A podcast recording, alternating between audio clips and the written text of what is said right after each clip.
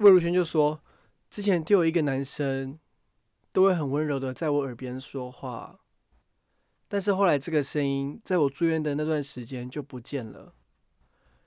那后来我因为很想念那个声音，我就会唱歌来思念他，然后就开始唱，唱什么？就开始唱说：“你若讲啊对啊，我那有啊靠啊在哦，有你都有过桥。”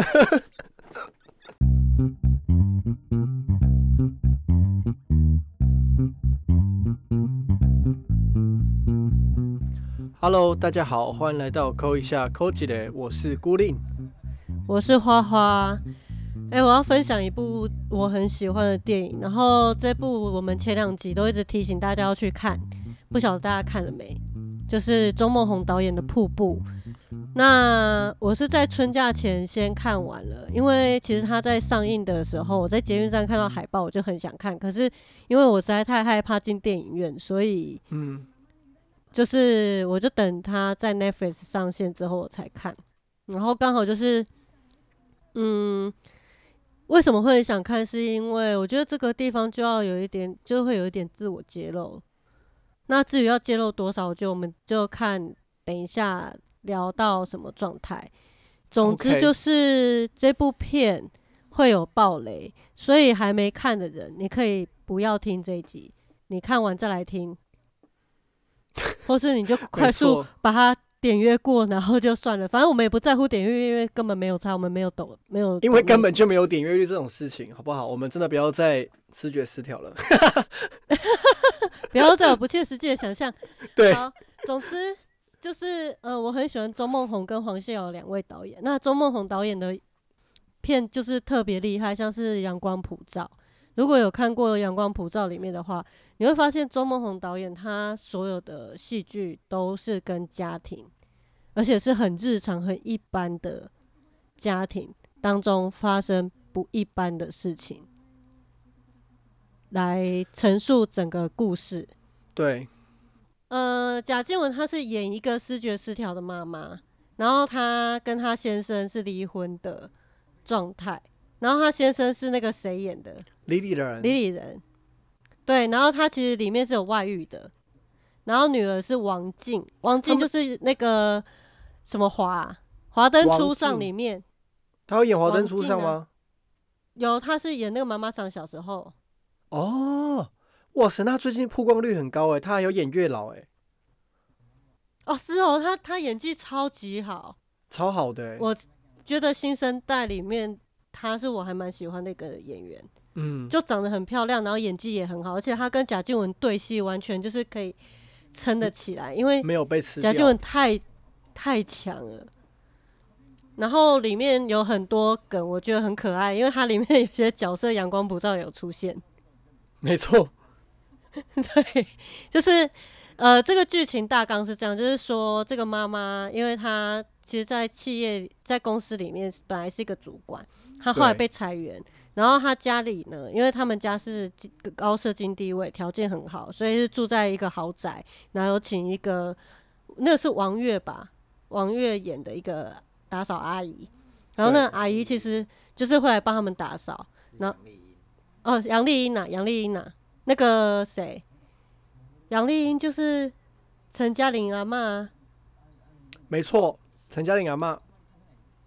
对，好，然后总之就是她生病之后，就很多事情都变了。然后前面的剧情就是在陈述说妈妈所看见的世界是怎么样，因为他们住的地方很特别，是那个大楼的外墙在整修，所以整部片的色调是蓝色的。然后这部片主要就是以女儿角度。来看失觉失调的妈妈后面一大段，但前面整个很脱序的内容、很抓马的内容，全部都是妈妈的幻觉。可是这对她的内在来说是真实发生的。对，嗯，OK。那因为幻觉没幻觉没有拍出来，可能会听众会觉得说，到底在演什么？就好像前不着村后不着店。哎，我又要用成语了，对不对？没关系，我也在这个我也在视觉失调。总之，他就是在讲说，不会，很很很多人会觉得说，你到底在演什么呢？怎么莫莫名其妙就会有出现这些东西，然后你也没有拍出来，就拍出他看到的只有只有讲而已，就只有说他看到了什么，可是明明就没有啊。所呃，这样讲好像有点不太清楚。就是说，嗯它的背时空背景是疫情刚开刚爆发的台湾，嗯，就二零一九、二零二零那个时代，就是嗯前两年。然后那个时候大家都是人心惶惶，都很紧张嘛，然后都不确定这个病毒到底是什么，然后也不知道这个病毒会有多可怕，所以他的角色，他看到他女儿，他在他女儿一如往常的上学，然后他女儿回来跟他说，同班同学有人确诊，离他远一点。然后妈妈就说他被公司要求在家自主隔离，然后他就被他女儿一直挑衅啊，然后骂他 bitch 啊等等的。然后就可是他女儿没有骂他觉得说 bitch 啊，对，可能那个是我们后来嗯才知道的。但是在哦前面，就是你会看到这个，你就会觉得说，你会觉得说，天哪，这个妈妈我可以理解，她很辛苦啊，她一个人嗯要养一个小孩，然后小孩又青春期在那边搞叛逆，就是月儿姐啊，看到她就会想到月儿姐跟碧珠姐。请不要曝光我脑部。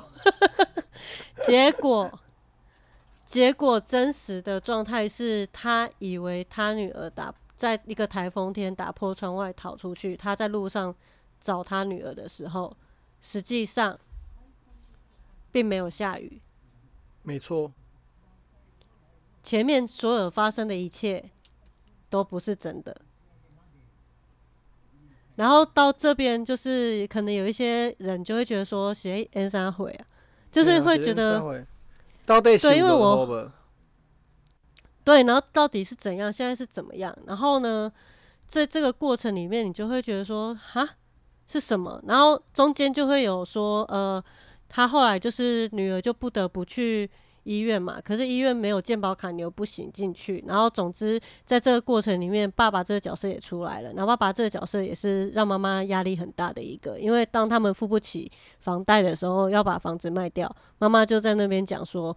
我不能卖房子哦。我觉得那句话跟我身上所发生、曾经经过的状况很像，就是说，为什么要分享这部片？是因为我我看影评，就是大家在留那个 Netflix 的讨论区，就有很多网友就在那边说，我觉得中岛这演的好假哦，视觉失调哪是这样什么的。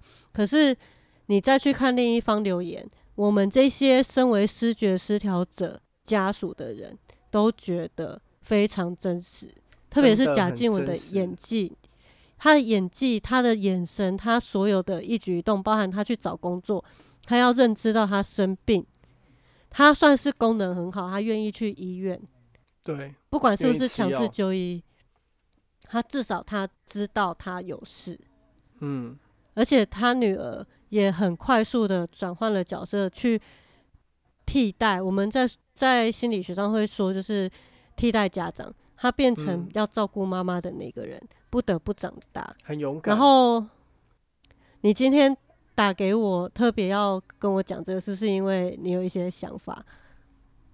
就我看完是你看完才知道之后说，哇，原来失血失嗯调的家人心理压力这么大。因为有一幕他就在讲说，他请叫他妈妈吃药，结果他妈妈就突然把水喷在他女儿身上，我吓到，脸上，对，想说这这这是什么什么抓妈妈？嗯，那那时候才去联想到花花之前跟我分享关于他妈妈对他说过的或做过的一些事情，我才知道说，哇塞，这真的是很可怕的一件事情，那个心理压力很大。包括贾静雯在戏里面抓狂说找不到基金跟黄金，那那时候我也吓到，因为我那时候在精神、我在精神科实习的时候，我们的病人基本上都是有吃药控制的。还、有时候我们早上进去诊间的时候，都已经是，哎、s o r r y 病房的时候都已经是他们有控制住了。我们只说只会看到护理记录写说昨晚发生什么事，我们才会说啊。可是他早上的时候都很乖耶，都在睡觉干嘛的耶？等等等。他说因为呃有在吃有吃药控制，可是有时候牙开的时候我们都没有看到，所以我们都会以为说视觉失调应该要怎样怎样怎样。可是其实他们跟一般人没有什么不一样，只是他们在某方面有情绪上面的障碍而已。是没有错，就是他们在大部分的时候看起来跟一般完全没有差别，除非他是非常非常严重到就是他还有并发其他的症状，因为通常会有嗯还有忧郁症啊，这是很正常的嘛，因为就是所谓视觉失调就是认知功能的混乱嘛。那当然它不是 always 混乱啊，有好的时候，可是他可能会有一些过度联想或是幻觉，比方说幻听、幻嗅、幻视、幻触，可是。这个症状不只有视觉失调症有，其他的精神方面的病症也是会有的。只是说视觉失调会在这个地方特别明显。那我觉得那些留言的网友让我想要出这一集来矫正视听的原因，是因为大家如果过去有看过《与恶的距离》里面的应思聪，大家会以为就是就是所谓视觉失调者的一般。常见的状况，但是实际上有很大部分视觉失调的人是没有就医的黑户，像我妈，她不愿意就医。我们第一次强迫她，是我跟我弟，我弟那个时候说，我弟那时候我们那十几年前很年轻呢，还很小的时候，我弟还在当兵，然后住家里。他有一天回家，他就传传简讯跟我说：“姐。”你要不要回来？我怕我被我妈杀掉。你知道那个夜晚有多可怕吗？然后我妈开始怀疑我们翻她的东西，就像你说有黄就是黄金啊基金里面有一幕，就是贾静武怀疑他女儿偷了他的钱，偷了他的这些财产。他们对金钱对很多东西会有很强烈的不安全感跟。怀疑被别人偷走，被别人拿走了，有人在监视他。像我妈今年过年也是一样，就是她会时好时坏。比方说，像今年过年我们在聊天的时候，我妈就说那个要锁门啊，那个有人会从有人偷偷进来我们家，啊，然后我们家门锁已经很坚固，是很复杂的锁了。她就说就是就是吼那个上面栓的啊，有人就从里面把它弄坏。嗯。然后以前很久之前，我跟我弟还会为此，就是说，帮我们帮你装摄影机什么，他又不要，然后他会会在背地里面又会，比方说在我这边就跟我说我弟的坏话，嗯，今年也是一样，所以他让我很俩拱的地方，是我甚至是让我很害怕的地方。我觉得王静把那个害怕演得非常好。是你不知道他什么时候会 k 笑，就不知道他什么时候那个幻觉、幻想、妄想跟他的偏执什么时候会发生。对。然后我觉得我里面唯一不懂的就是说，为什么他的那个声音，就是他瀑布跟他听到的声音到底有什么关系？这这是我唯一不太懂的地方。因为贾静雯有说。他会听到一个他的他的幻听是瀑布声，嗯，就是嗯，他他到呃电影的后段后半段，他才意识到说，原来那个声音是瀑布声，或者这个轰隆隆的声音。然后那瀑布声其实是他女儿被水冲走的那个吗？不是不是，那是他听到的，因为它里面不是有一个让人很出戏的演员，会说有一个声音，一直一个男生的声音 很温柔的跟他说话。不知道，他们两个都有在电影里面。Anyway，总之就是他们，他就说他有个声音一直在跟他讲话，一直到那个时候，贾静雯才有意识到说，其实他也有那个声音，只是那个声音是瀑布声。那这个瀑布声就会盖掉他身边的人跟他说过的那些话语。嗯，所以那一幕就是他们刚搬到家，然后他们在吃饭，吃饭突然就有提到他提到他们前夫的事情，他们出去玩的事情。然后那时候瀑布声就出现了，他就完完全全没有听到他女儿在说什么啊！对对对对对对对，所以他才会说：“我终于知道那是什么声音了，那是瀑布的声音。”哦，我觉得那个魏小姐的演技真的让我很出戏，因为她念台念台词那种感觉，就是她太想演好了，可是就会变得很 gay 白。我觉得很像文，就是文青，就是很文青，很文青的演法，很很很那种。小时代的演法，对对对，就是刘品文，你怎么在这里？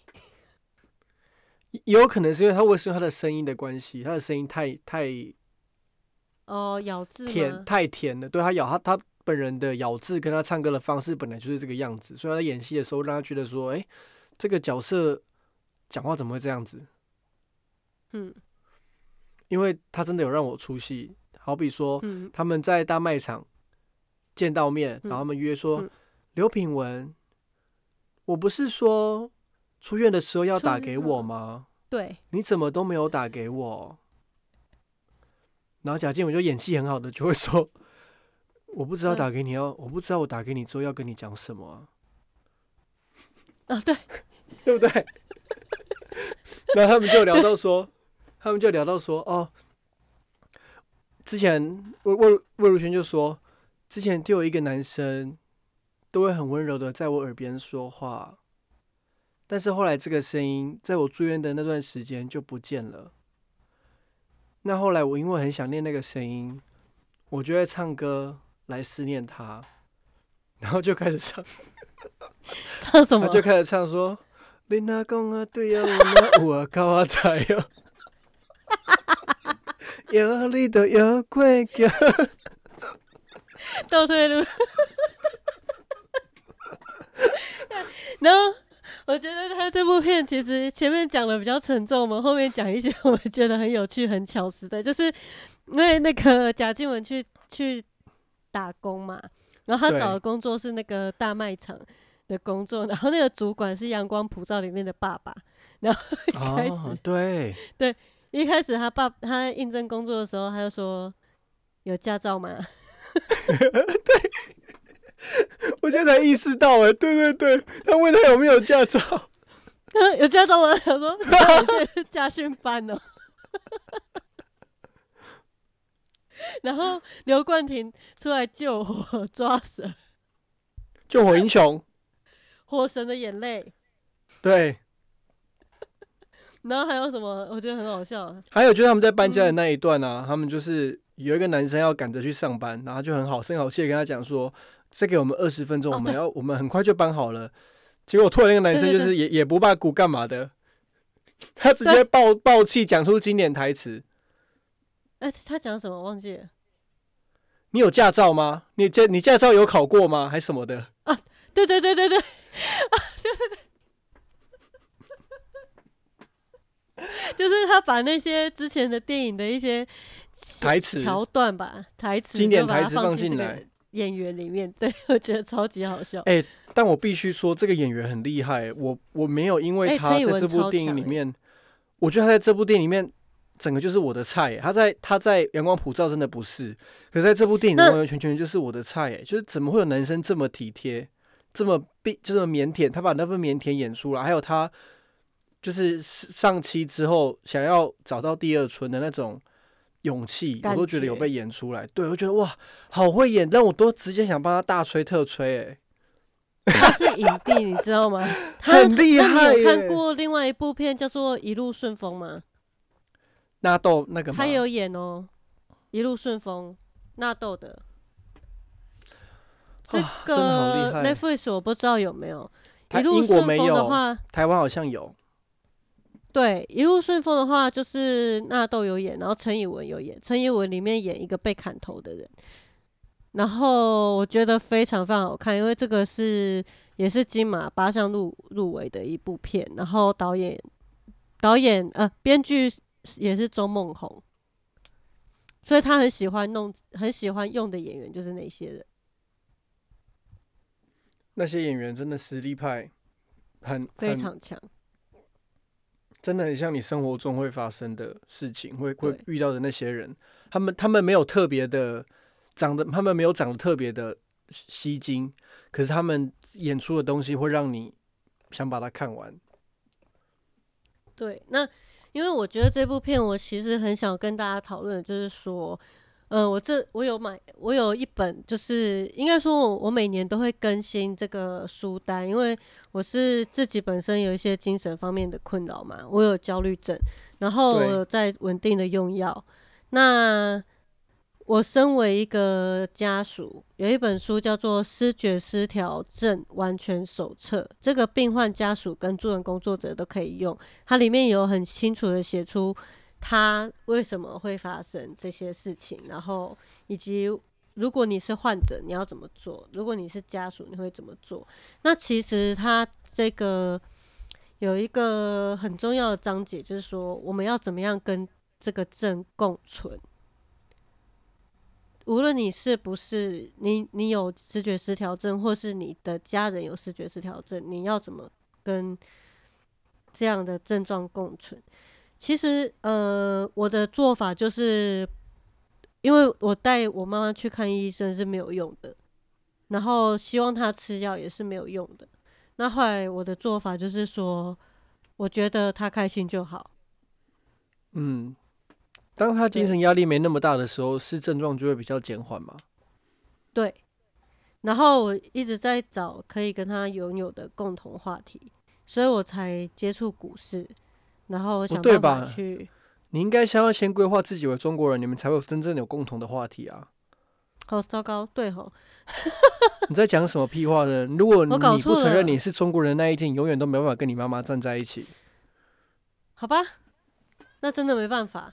那只能就是跟他共存了，我们就尊重他。请你先把小苹果给我唱熟背熟，之后再跟来再跟我讨论说你妈妈的事情好吗？OK。你连小苹果都还唱不好，你就想要跟你妈妈打好关系，在 跟我开玩笑吗？哎，他可能不听不听小苹果吧？那你就把梅花给我练熟。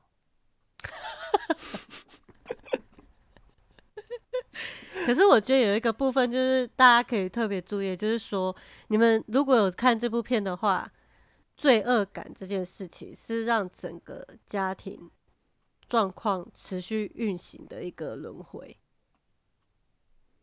嗯，就是说，嗯，为什么那个女儿她可以这么快的去赶快转换角色，成为一个照顾者？我觉得她在医院里面问医护人员。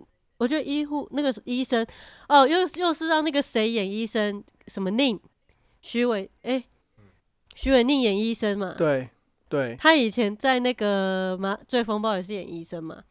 对。然后徐伟宁就说：“你你要懂得理解他。”然后就心想说：“你一个大人对一个未成年。”小孩写工杀小，那里有很多地方我有出戏，包括他去银行求救等等的那些大人跟他讲的话都不是。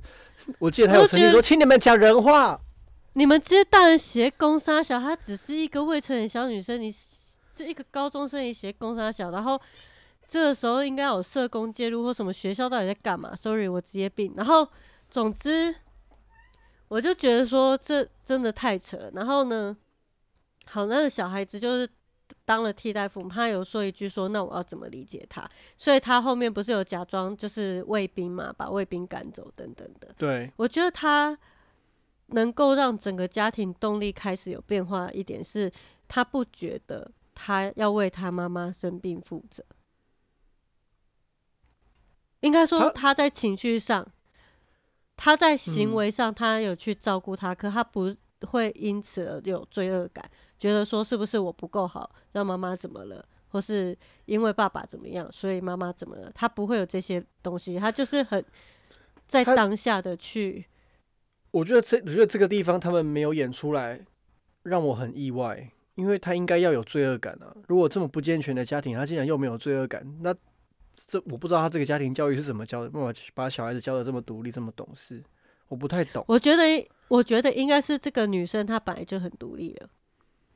因为他们的家庭，妈妈以为的她是无能的，可是他们的家哦，有可能，有可能，因为你懂意思吗？就是，嗯，对，我觉得其实是这个小孩是很懂事，而且你看他有很多朋友，所以其实你会发现这小孩是正常的，是就是他是按照一般逻辑在发展的小孩，对，而不正常是妈妈对小孩子的认知，他认为这小孩的叛逆，嗯，对。然后讲那我可以理解，嗯，对，然后因为他从来没有出去跟妈妈吃饭嘛，他都是在房间里面推音乐做自己喜欢的事情，这很正常。叛逆期啊，还没还说没叛逆，可是这很这蛮正常的吧？就在房间做自己，其实很正常啊。就是说实在，很多青少年，包括我以前，都会想要赶快吃完，然后赶快做这件事情，不想要在那个空间。不然到时候被问东问西，或者说考学校考试考的怎样啊？然后你嗯分享了之后，最后又变成是被骂。嗯，就你可能跟父母好不容易愿意吐吐露一点学校发生什么事了，结果讲出来之后反而被责备。对啊。所以其实我觉得回到家庭的核心动力，就是说，不管是罪恶感或者那种责备的感觉啊，或者是，呃，我觉得很大的一个情绪是愤怒。我我对于这部片唯一一个困惑点，我觉得可能是因为片长的关系，它就是电影，它不能演太多。我会觉得为什么女儿可以没有愤怒？我我自己的愤怒是在我还可以，就是呃，怎么说？小孩子永远在大人眼中，小孩子永远是小孩子，无论你几岁。同样的，小孩子对于家长的期待也是一样，无论我几岁，我都希望你是一个怎么样怎么样的家长。他其实有把一部分的愤怒表达出来，就是对弟弟人，只是他、哦，他是他爸我觉得他是欠骂，他是很成熟的表达出那份愤怒，他并没有抓马，对让我觉得他抓马下去，整家就都都 k 笑了。不是吧？抓马下去又不是电影了，就变去影集了。哦，对耶对对对对对 他其实可以拍成影集吧？对耶，所以不时间很短，不能抓嘛，要成熟一点。因为其实我觉得愤怒上，就是我会觉得说，对于就是我会有一种就是对于命运的愤怒，比方说为什么是我，为什么是我们家，为什么是他，为什么你会这样，然后还嗯。有再就是说为什么为什么你不去，就是我觉得这个愤怒它压抑到后面会变成是一种忧郁或是一种低潮。对，那其实我觉得在这个过程里面，这十年来，我一直努力的让这个家庭不要再像电影电影一样，就是一直下雨，嗯，它可能可以有阳光。所以回到这个这个电影，我们想要分享给听众的，就是说，当如果你或你的家人有这个状况的时候，请务必要有现实感。就是现实感是什么？就是说承认吧，就是这件事情已经发生了，就承认。对，然后承认之后，他会有它自己运行的方式。而且我觉得还蛮重要的事情是，就是你要学习跟这个疾病相关的知识，然后再就是药物，这个药物可以怎么作用，跟它跟你的药物认识，然后建立信任感。我觉得信任感是这在这个过程里面最最脆弱的，真的是最脆嗯弱的。你会花很多心力砌出一个好像好不容易像砌起一个信任感的围墙，把你们包住了，似乎很安全。突然之间，他不知道为什么就垮掉了。这个是是当对方在发病的时候，那个信任感就真的很容易直接崩 崩毁、欸，直接崩毁。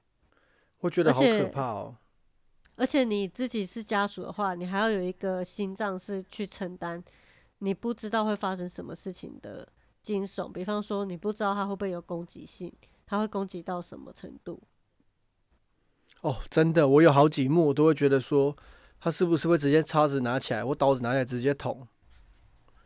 嗯，我好几次也都这样，我都会先观察家里，就是比方说我回去跟我妈互动的时候，我都会先观察家里附，就是我们周围有没有危险的东西，这样。对啊，如果他今天幻听听到说你女儿回今天回来要把你杀掉，所以你要保护好自己哦，就他就真的开始，哇塞，那个心理压力真的好大哦。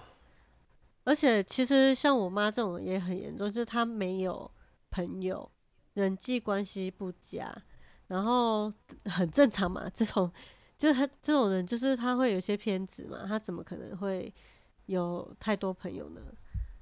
对，然后就会有一些特质。那我觉得硬要说的话是创伤带来的一些脑损伤啊，或者是他真的脑部在退化等等的。那我就会觉得说没关系，因为他就是生病了，我就理解他生病了，就这样子。嗯，对，那剩下的我觉得不要对患者有太多期待，然后还有这种病它不会变得更好，他不控制只会恶化，所以是需要一些时间。那这些时间里面，我觉得情感支持是很重要，就是让让这个呃患者或者是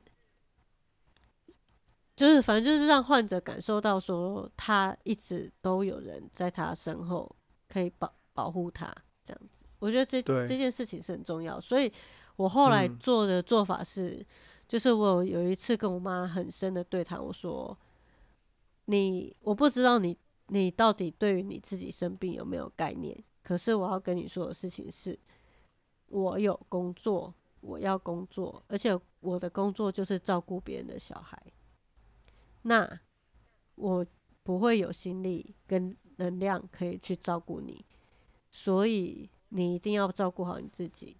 你照顾好你自己，我也会好，我们大家都会很好，就是这样。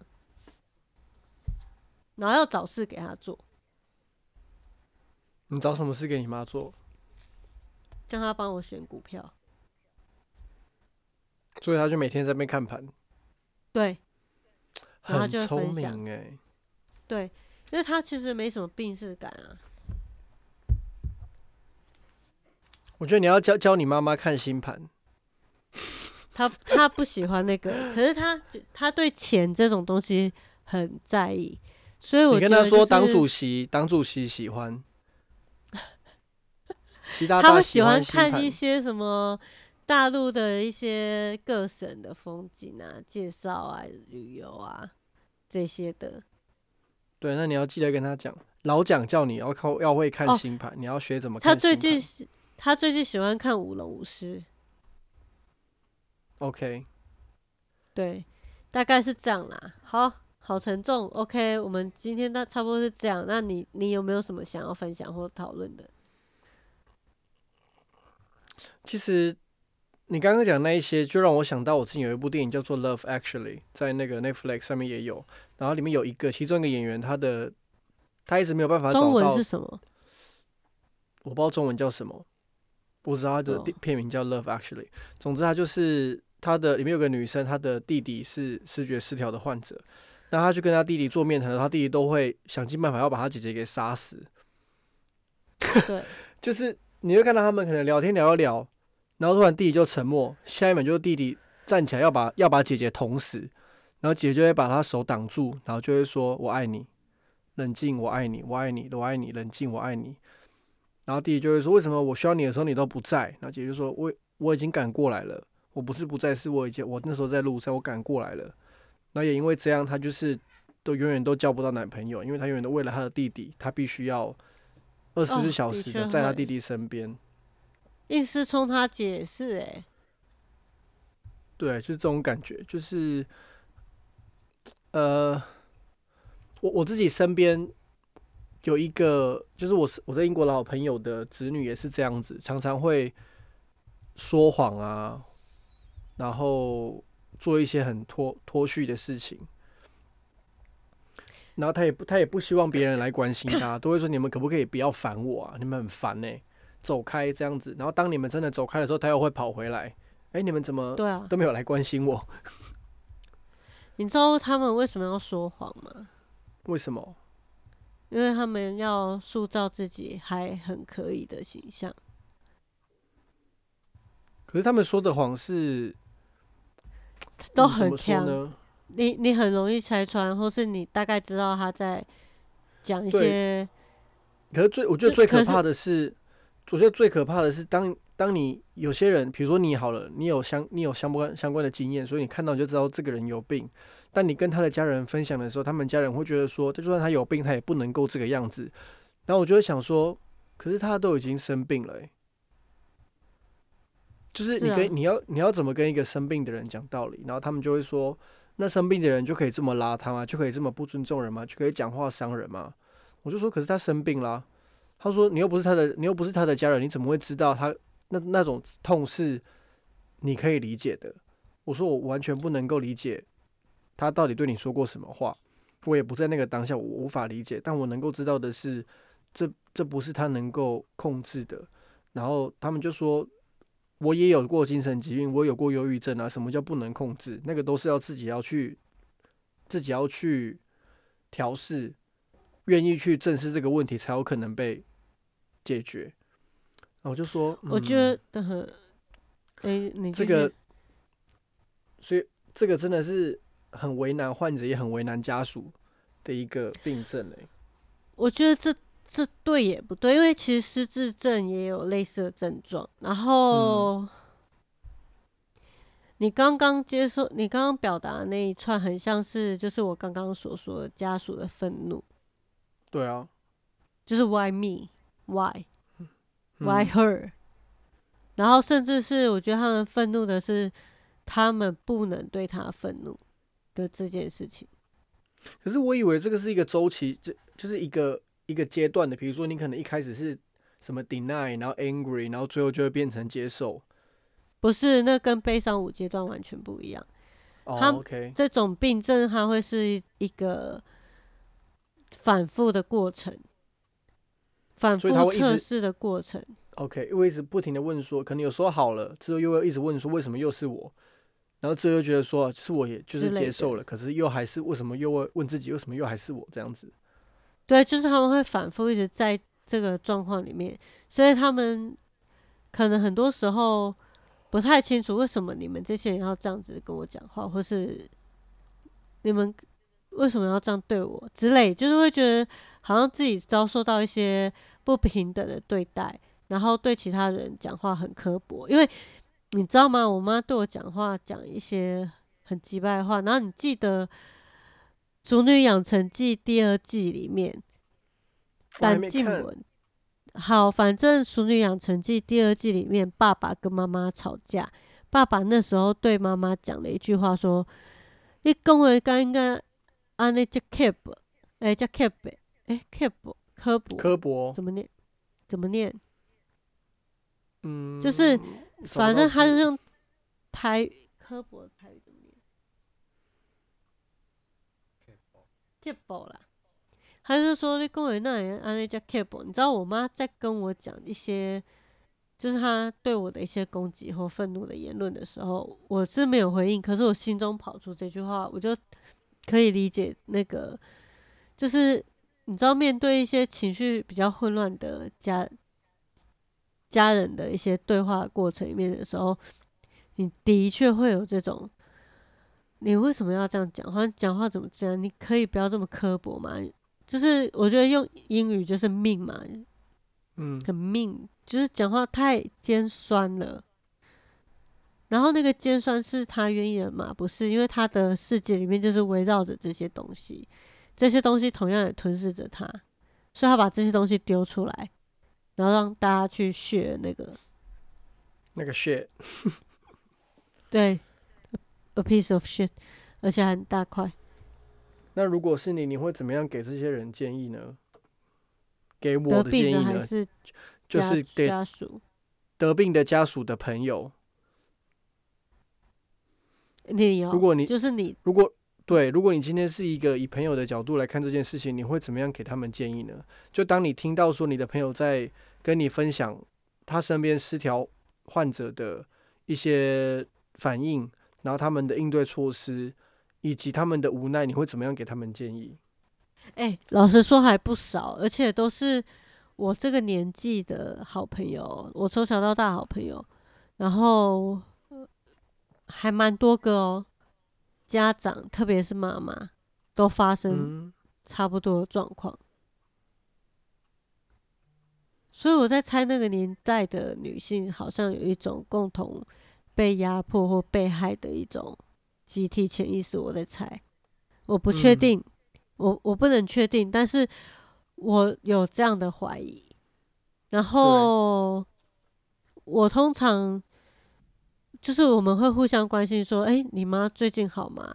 啊，当然是很不好啊。那就会分享说那个不好的程度是怎么样，你的感觉怎样，你的心情怎么样，就彼此互相吐倾诉一下心情，然后去接纳一下，就说哦，对啊，我也很有同感，我在这这个部分的确心很累啊。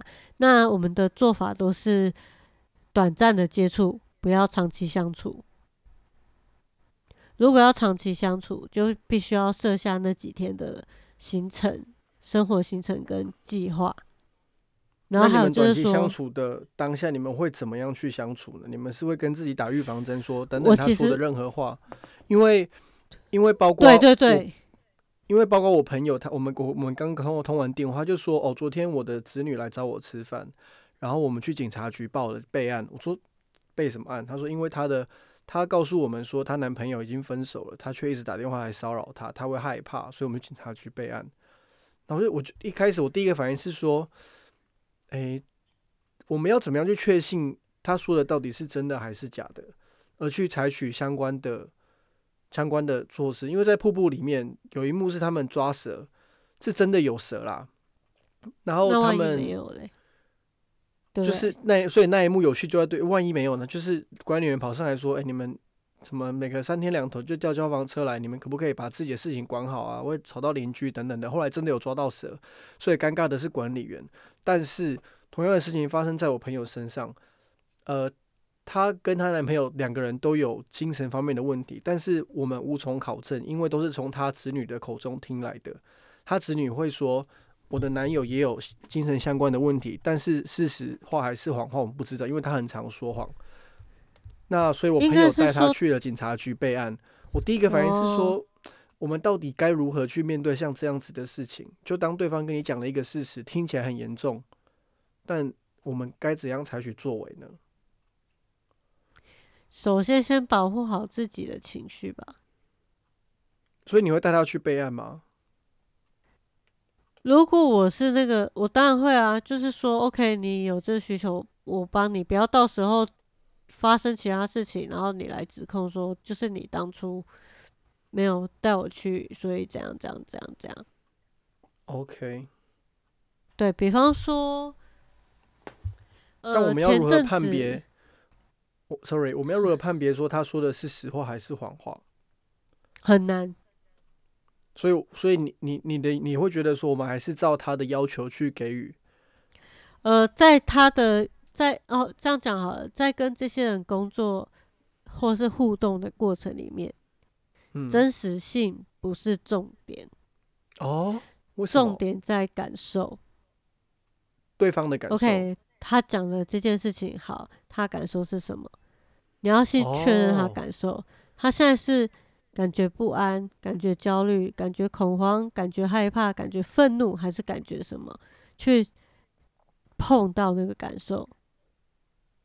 比方说，OK，好，他他，比方说，我因为我实在是你的线索很少，我大概设想一下情境，就是说，他那个子女跟他说，他的前男友打电话骚扰他，让他觉得很烦，他必须要去备案。OK，这段简短叙述对不对？好，嗯，他怎么，他子女怎么表达这件事情的？那通过这个表达这件事情。好，所以他情绪上面是愤怒的，还是低潮的，还是怎么样的？很一般的，很左慢，很很抓马的，那你的抓马是指怎样的抓马？就是有点像是阿尚在讲话那一种。我跟你讲哦，很长哦那种感觉。OK，所以是好像是个事情，is a thing，但不是完全是一个事情的那种感觉，对不对？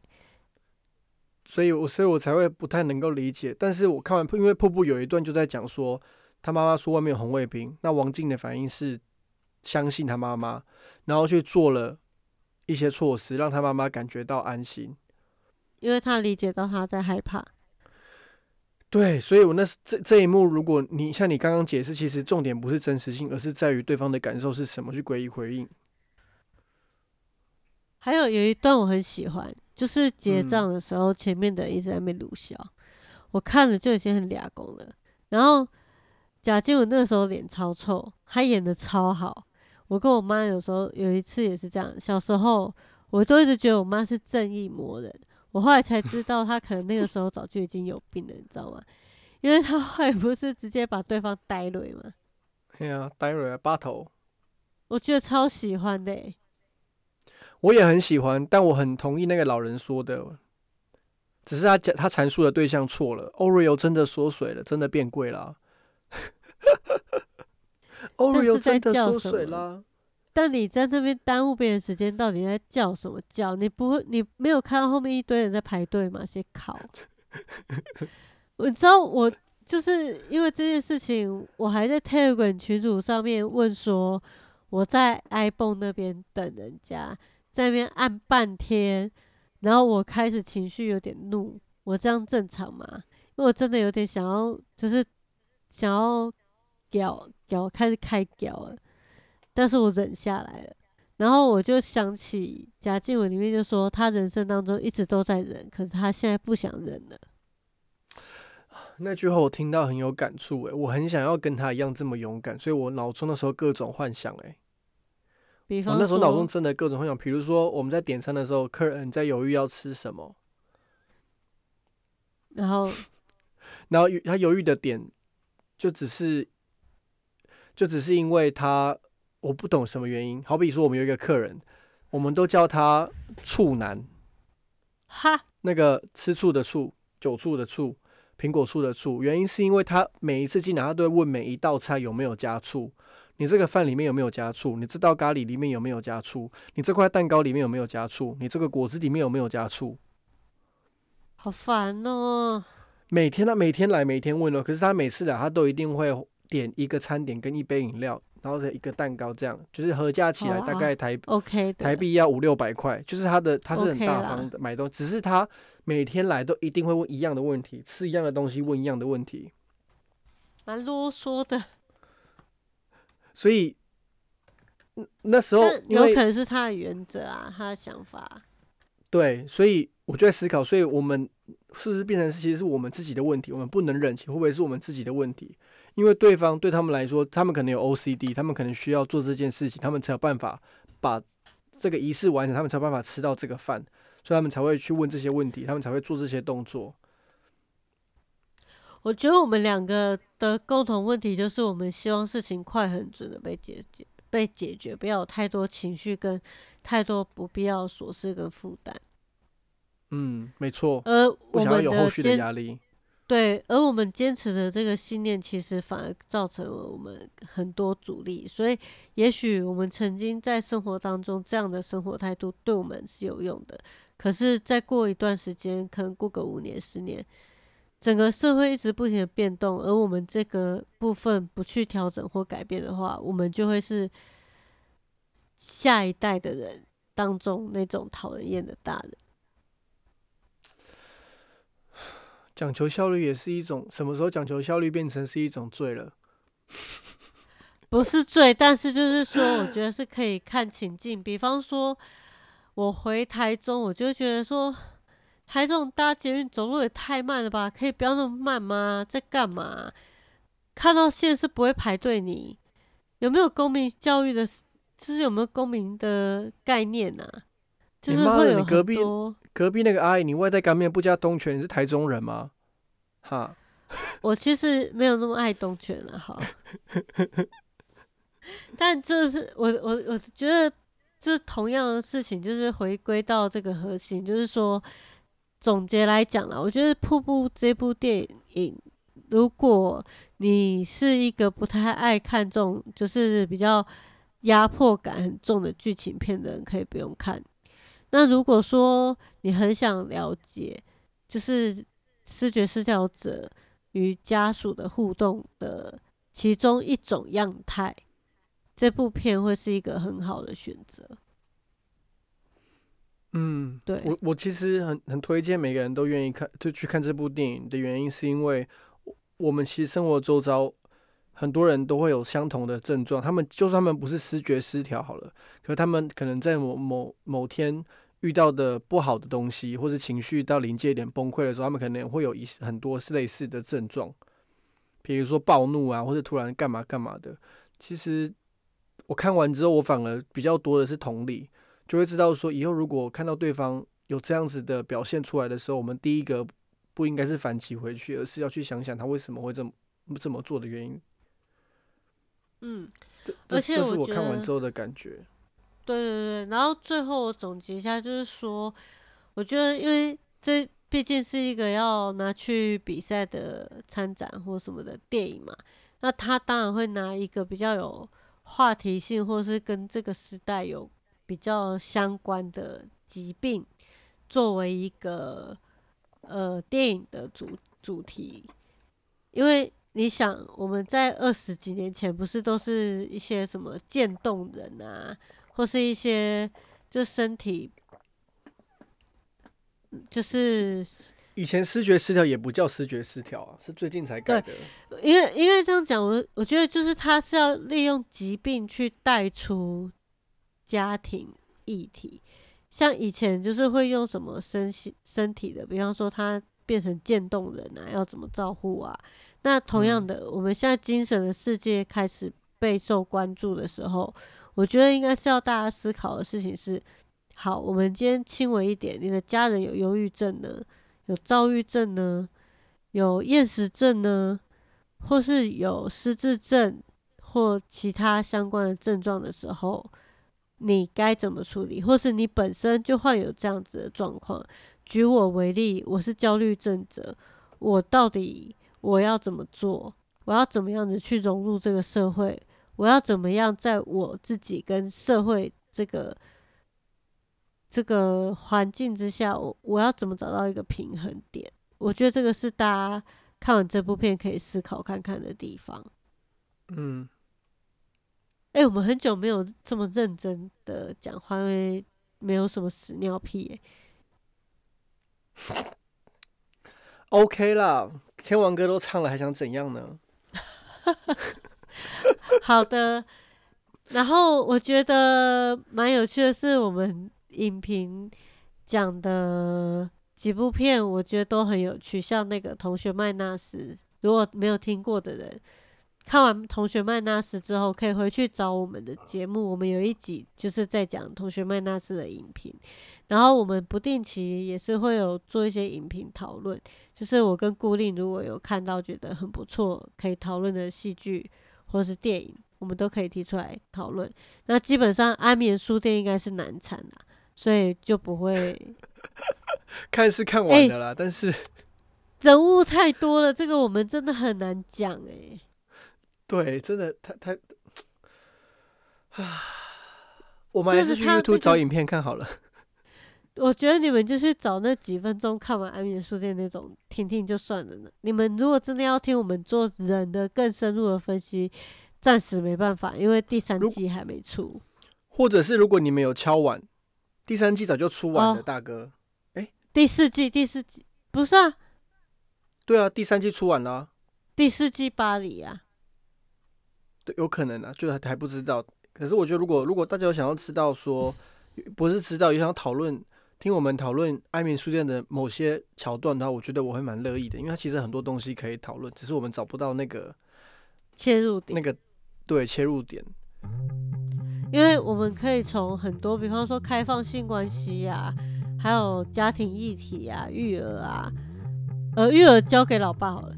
那个 情感关系啊，还有监控啊、妨害性自主啊、违法啊等等各种角度都可以讲。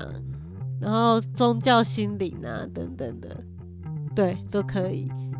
这样好啦，那。